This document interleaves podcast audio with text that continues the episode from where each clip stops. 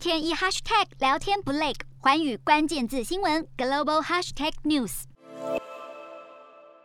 Monupiravir 原本是为了治疗流感研发的药物，药理机制是会让病毒遗传密码 RNA 内复制出现缺陷，防止病毒在体内传播。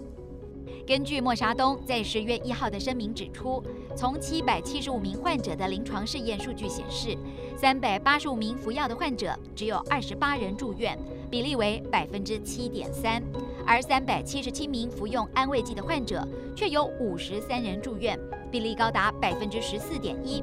而且在服药二十九天之后，没有人病故，但是服用安慰剂的患者却有八人病故。由此显示，Molnupiravir 可以让确诊住院的风险降低大约百分之五十，病故的几率也大幅降低。而针对最近不断变异的新冠病毒，默沙东药厂九月表示，初步研究显示，口服药物对目前常见的包括 Delta 跟伽马变异株都有效果。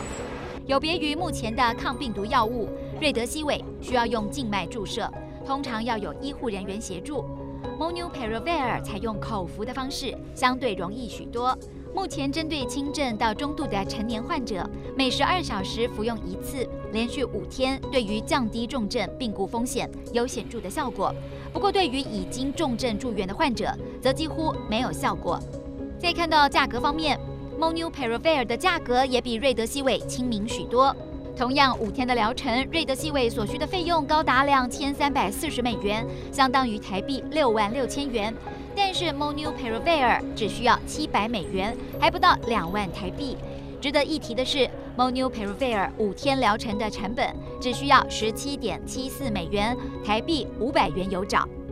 至于副作用的部分，根据实验结果显示，有百分之一点三服药的患者因为不适而退出治疗，不过却有百分之三点四服用安慰剂的患者也退出治疗，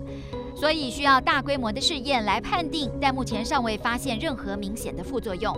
默沙东药厂预计未来两周在美国申请紧急授权，一旦通过，将会成为第一个治疗新冠的口服抗病毒药物。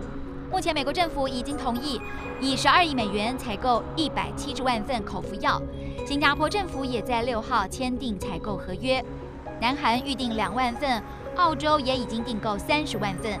希望能让新冠疫情逐渐流感化，真正实现人类与病毒共存的全新生活方式。洞悉全球走向，掌握世界脉动，无所不谈，深入分析。我是何荣。环宇全世界全新升级二点零版，锁定每周三、周六晚间九点，环宇新闻 MOD 五零一中加八五凯播二二二以及 YouTube 频道同步首播，晚间十点完整版就在环宇全世界 YouTube 频道。